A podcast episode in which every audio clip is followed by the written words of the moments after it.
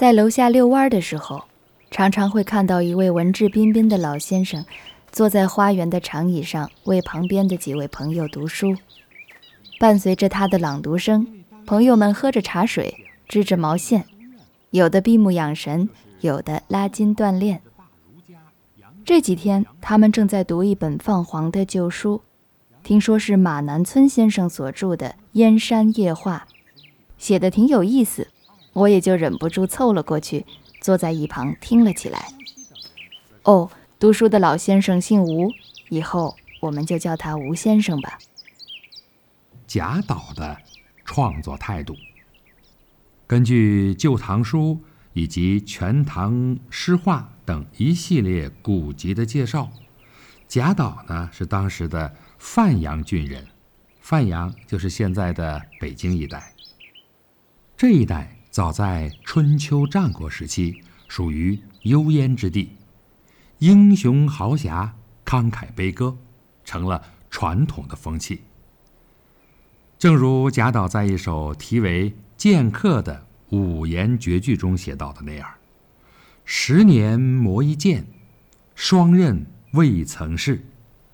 今日把示君，谁有不平事？这位诗人显然很想借此来表达自己的心境。然而，贾岛之所以成名，却并非由于他的英雄气概，而是由于他的苦吟。人们最熟悉的推敲的典故。便是出于贾岛的身上。毫无疑问，写“僧敲月下门”当然比“僧推月下门”的句子要好得多。这几乎已经成了讲究提炼字句的一个最好的例证。可是，懂得这样一些起码的文字推敲的技巧，难道就可以称得起是一位苦吟的诗人了吗？问题当然不会这么简单。否则，成为一个大诗人，不也太容易了吗？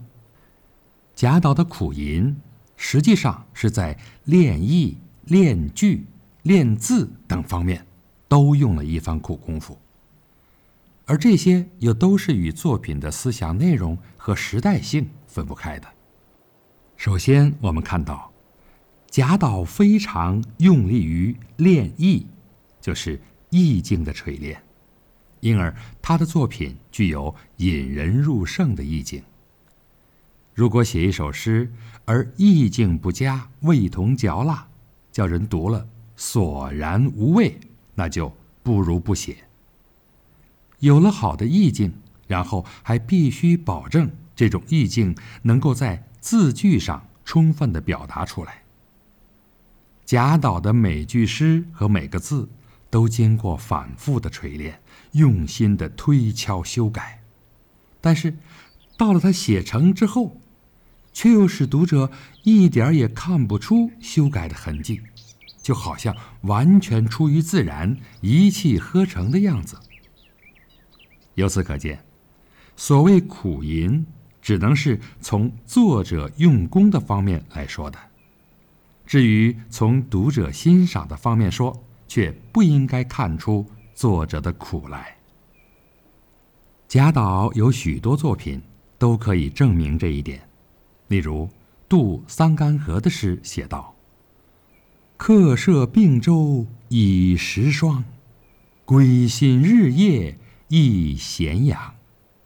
无端更渡桑干水，却望并州是故乡。”这首诗的意思很曲折，而字句却很平易，这样就显得诗意含蓄，使读者可以反复的咀嚼它的意味。如果用多一两倍的字句把它的意思全都写尽，那么读起来反而觉得没有意思了。在贾岛的作品当中，像这样的例子太多，我简直不知道应该举什么例子。才能更好的说明问题。读过中国文学史的人都知道，大文学家韩愈非常赏识贾岛的作品。《全唐诗话》记载韩愈赠贾岛的诗曰：“孟郊死葬北邙山，日月星辰顿觉闲。天孔文章终断绝，再生贾岛在人间。虽然有人说这不是韩愈的诗，但是这至少可以代表了当时的人们对贾岛的评价。后来的人们常常以“险僻”两个字来评论贾岛的诗，那实在是不恰当的。尽管人们能够举出若干的证据。说明贾岛的诗对于后来的诗坛发生了不良的影响，比如宋代有所谓的江湖诗派，明代有所谓的静陵诗派，以及清朝末年同治、光绪年间流行的诗体，一味的追求奇字险句，内容贫乏，变成了形式主义。如果把这些都归罪于贾岛的影响，我认为这是不公平的。各个时代诗歌流派的优缺点，主要的应该从该时代的历史条件和社会背景当中寻找根源。前人不能为后人担负什么责任。贾岛的创作态度是严肃的，这一点直到今天仍然值得我们学习。假若有人片面的和表面的模仿贾岛，以致产生的坏事，这怎么能叫贾岛来负责呢？